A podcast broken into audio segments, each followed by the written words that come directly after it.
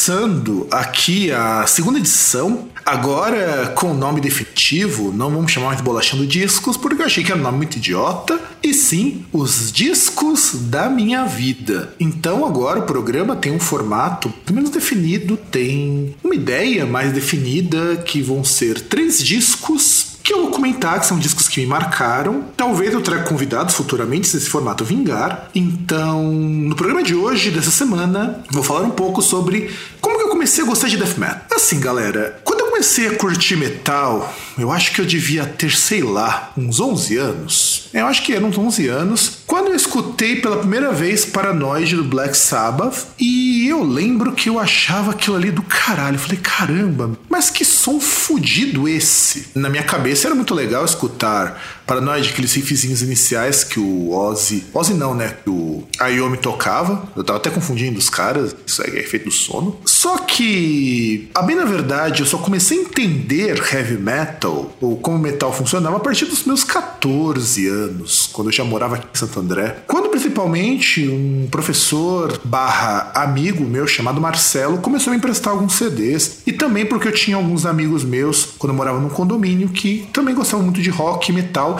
Era uma época muito curiosa, porque você gostar, por exemplo, de Iron Maiden e gostar de Black Sabbath, gostar de Metallica, não tinha muito essa coisa de você dizer, ah, eu sou metaleiro, eu sou headbanger, eu sou roqueiro, não, era tudo coisa só. Você podia muito bem curtir Raimundos e gostar de Iron Maiden. Isso só muda depois, na virada para os anos 2000, quando se você curtia metal, só gostava de metal e excluía até aqueles rockzinhos mais pop. E isso acontecia muito nessa fase, quando você atinge lá seus 15 15 até os seus 17 anos, 18 anos, fica mais ou menos assim. Eu passei por isso, todo mundo da minha época passou por isso, e você, jovem, se você está escutando esse programa, você vai passar por isso, muito provavelmente. E na minha fase dos meus 15 anos, que é quando eu me considerava puta headbanger, começava a sair de preto, deixei meu cabelo crescer, tinha até feito química no cabelo para ele ficar mais liso, e que foi uma bosta. Eu tenho uma falha no cabelo até hoje, muito provavelmente por causa disso. O que eu basicamente escutava era heavy metal e power metal. Tanto é que a maior parte dos meus CDs físicos até hoje são desses dois estilos. Eu tenho uma coleção quase completa do Blind Guardian, por exemplo, que é uma coisa que as pessoas acham muito estranho quando eu falo hoje, mas é uma coisa que eu escutava muito, eu e meu irmão. E eu lembro que eu não gostava de death metal porque eu achava tudo muito barulhento, muito forçado e sabe? E era difícil gostar da. E aí, a primeira vez que eu escutei algo de death metal e eu gostei foi quando eu tava vendo um programa na MTV chamado Beavis and Butthead, um desenho muito bom. Se você tem menos de 30 anos, infelizmente você não viu Beavis and Butthead e eu lamento muito pela sua existência miserável, porque o desenho era muito bom. E Beavis and Butthead, entre os capítulos, ou mesmo dentro do capítulo, quando cortava o episódio, porque ele funcionava meio como Simpsons. Às vezes você tinha um episódio que durava 30 minutos, às vezes você tinha mini episódios que não duravam uns 30 minutos. Eles apareciam na TV e estavam vendo clipes e começavam a zoar. E teve uma vez que apareceu o clipe de God of Emptiness do Morbid Angel. E eu lembro que aquilo ficou na minha cabeça. Porque eu tinha achado muito legal. Eu falei, poxa. E eles falaram mal, eles zoaram pra caralho. Falavam, reverencie-me fielmente. Alguma coisa do tipo pra zoar lá com o Vincent quando cantava lá na God of Emptiness. E quando eu escutei de vez, quando eu tava vendo um programa do Fúria MTV, na época que ainda existiu Fúria, eu lembro e falei, caralho, como que eu perdi isso? Como? Como que eu deixei de escutar death metal por tanto tempo? Então eu comecei a gostar de death metal quando eu comecei a ouvir Morbid Angel. Só que aí eu escutava, evidentemente, escutar Morbid Angel era uma coisa muito legal. Se você não conhece, Morbid Angel é uma banda que existe no finalzinho dos anos 80. Eu até falei um pouco sobre eles lá no podcast do Garoto que Explica Death Metal. Eu aconselho que vocês escutem, vou até deixar aqui o link para vocês, porque ele é meio complementar ao que tem aqui nas informações desse programa. Inclusive, muita coisa que eu vou falar aqui tem lá, até a história de alguma das bandas. Então, eu passei a escutar Morbid Angel. Muito tempo depois, acho que eu devia ter já uns 18 anos. Naquela data que eu comecei a trabalhar na Folha de São Paulo, que eu falei lá no outro programa, eu comprei muito CD. Tinha uma época que meu irmão ganhava um dinheiro aqui e ali, a gente também comprava CDs. E eu comprei, o meu primeiro CD do Morbid Angel foi o Altars of Madness E eu, nossa, escutei para caramba Alters of Madness. Eu acho que foi o CD do Morbid Angel que eu mais ouvi, porque eu achava aquele CD magnífico. Para mim é um CD do caralho. O meu irmão, quando teve show do Morbid Angel lá pros idos dos anos 2000, ele autografou o Alters e o outro CD, o Covenant, que ele comprou depois com a formação original, que é o Trey Vincent e o outro cara que eu nunca lembro. E aí de, depois veio o Covenant, que é de onde vem agora Amps. E quando eu peguei para escutar de novo, também é um CD do caralho, é o segundo CD do Morbid Angel, inclusive, e eu fiquei pensando comigo, poxa, que bandão da porra. Morbid Angel mudou minha vida, mudou minha percepção de metal, me fez gostar de death metal, quando eu podia ter enveredado por um caminho muito ruim, por um caminho muito coxinha, muito sem vergonha, que é o caminho do power metal e do heavy metal tradicional, que é um caminho que só tem banda ruim hoje. Eu tenho que admitir que hoje só tem banda ruim. Mesmo as bandas clássicas não estão tão boas. Então, eu vou deixar vocês com um trechinho de God of Amps. Depois a gente vai voltar para falar do, da minha segunda banda favorita de metal. Então, sobe um pouquinho a música e escuta um pouquinho de God of Amps.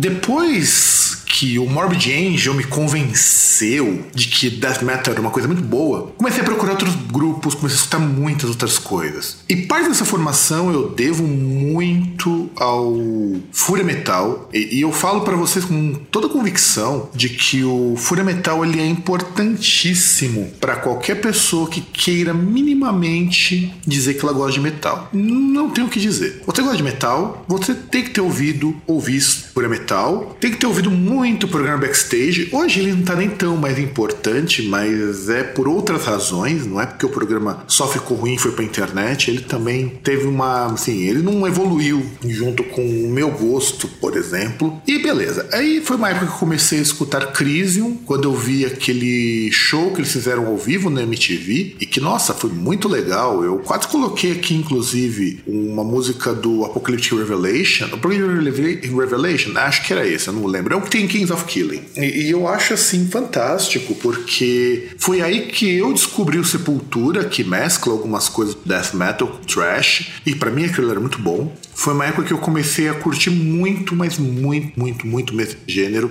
a procurar muita banda nessa pegada mais pesada, mais não sei o que. Foi eu cheguei num grupo de grindcore chamado Examed. E o Examed, ele, ele, entre outras coisas, fez muito cover. E foi onde eu fui apresentado pela primeira vez ao Carcas, que não é a fase Melodeath deles. Porque muita gente conhece o Carcas por causa do Hurt Work. Talvez hoje nem tanto porque eles lançaram o Surgical Steel, que é um puta de um disco, mas por muito tempo, inclusive, a própria MTV mostrava muito o clipe de The No Love Lost e também mostrava o clipe de Hurt Work. E assim, não é um disco ruim, eu adoro Hurt Work, é um disco foda, eu tenho ele físico aqui também, que na verdade é do meu irmão, esse disco Carcas. Só que eu gosto muito, mas muito mais do começo da carreira deles, da fase grindcore, do que eles fizeram agora sem trazer todo mundo da formação clássica, e o que eu agradeço muito porque permitiu que o disco ficasse legal. E particularmente eu tenho uma paixão muito grande pelos dois primeiros discos. Primeiro porque eu escutei o cover de Rick of Putrefaction, que foi feito por uma death metal.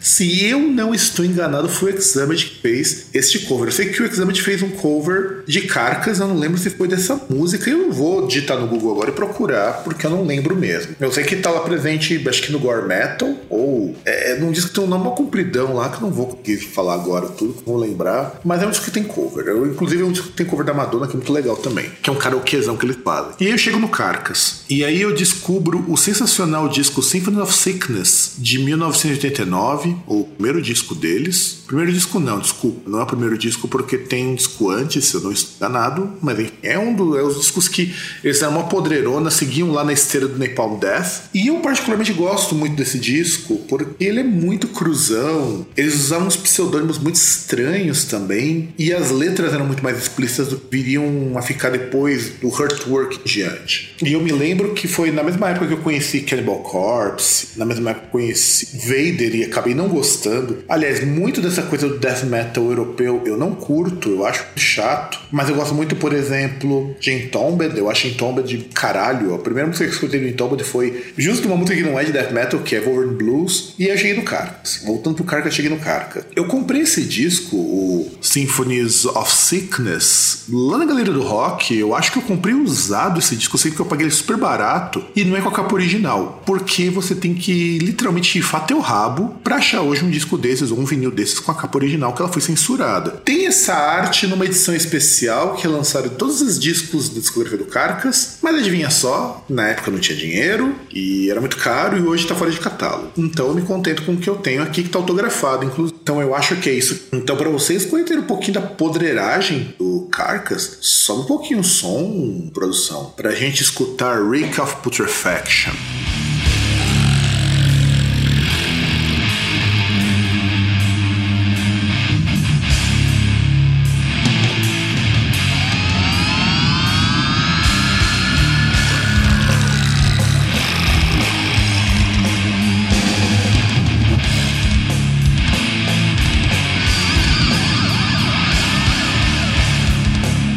Sem sombra de dúvidas, para mim, a banda mais representativa dessa minha mudança, de alguém que só escutava power heavy metal para o death metal, foi a primeira vez que eu escutei death. E eu escutei justamente a música que a gente vai ouvir daqui a pouco, que é o The Philosopher, lá do Individual Path. Inclusive, o meu irmão ele importou a edição comemorativa do Individual Patterns, a edição tripla, tem uns bagulho aqui bem interessante, é bem interessante. E o, por que, que o death me chamou a atenção? Porque quando você escuta esse disco e quando você escuta o último, Sound of Perseverance, você percebe que é muito diferente do que, que a gente ouvia de death metal, que era só aquela coisa suja, gritada. E teve alguns momentos que eu conheci a, a primeira vez que eu conheci a banda foi quando eu vi esse clipe lá no Fúria Metal, The Philosopher, acho que foi lá pra 99 que eu vi esse clipe. E eu lembro que eu tinha achado do caralho a música. Eu acho aquele riff no começo da música é uma das coisas mais bonitas, mais poéticas que você pode ter no death metal. E aí, como se não bastasse, depois eu escutei via Brasil 2000 lá no backstage o cover que foi feito de Painkiller. Que bicho, é um cover do caralho. É um cover fudido, fudido. O Skudner, junto com a banda lá, mostra que não deve ter nenhuma banda de power metal. E para muita gente que eu conheço, esse cover é melhor do que o do Angra, que também é um cover que eu gosto muito. E aí, na época que comecei a curtir o Death,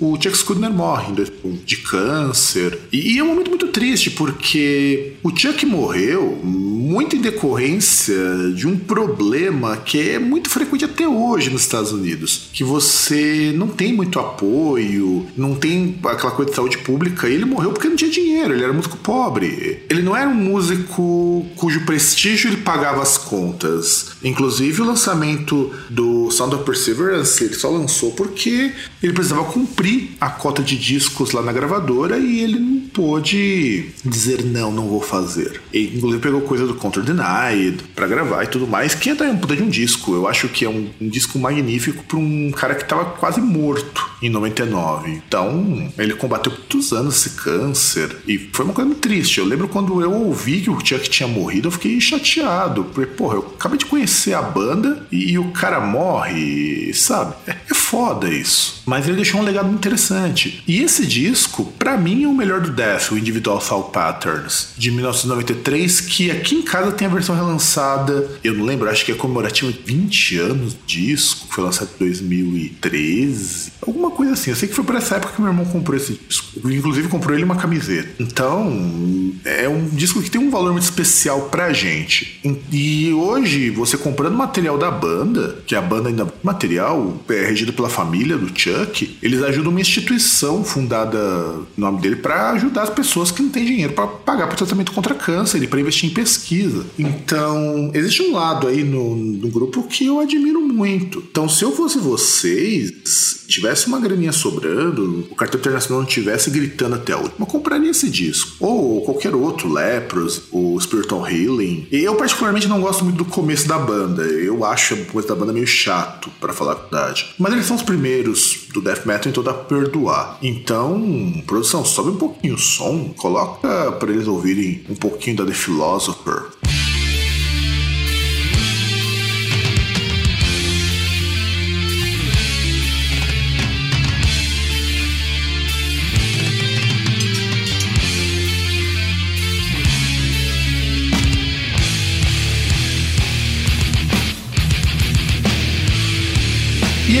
Encerra essa semana de discos da minha vida. Espero que vocês tenham gostado. Agora o programa tem um nome definitivo, um nome decente, um nome bonito para estrear. E você, quais são os discos da sua vida? O que, você gosta de ouvir? O que você gostaria de ouvir? Você gostaria que alguém fosse chamado? Gostaria que esse programa continuasse? A gente precisa de sugestões. Eu acho uma ideia legal, ele é um spin-off, pode dizer, ou algum diz lá pessoal de cultura, é, é spin-off que se chama isso e tudo mais. Então, eu posso produzi-lo também com discos da vida de outras pessoas, ou temáticas, ou com música, enfim, uma coisa do tipo. Mas esse é um programa que vai correr paralelo enquanto eu tiver o que falar e aceito sugestões. Então, um grande abraço para todo mundo e tchau!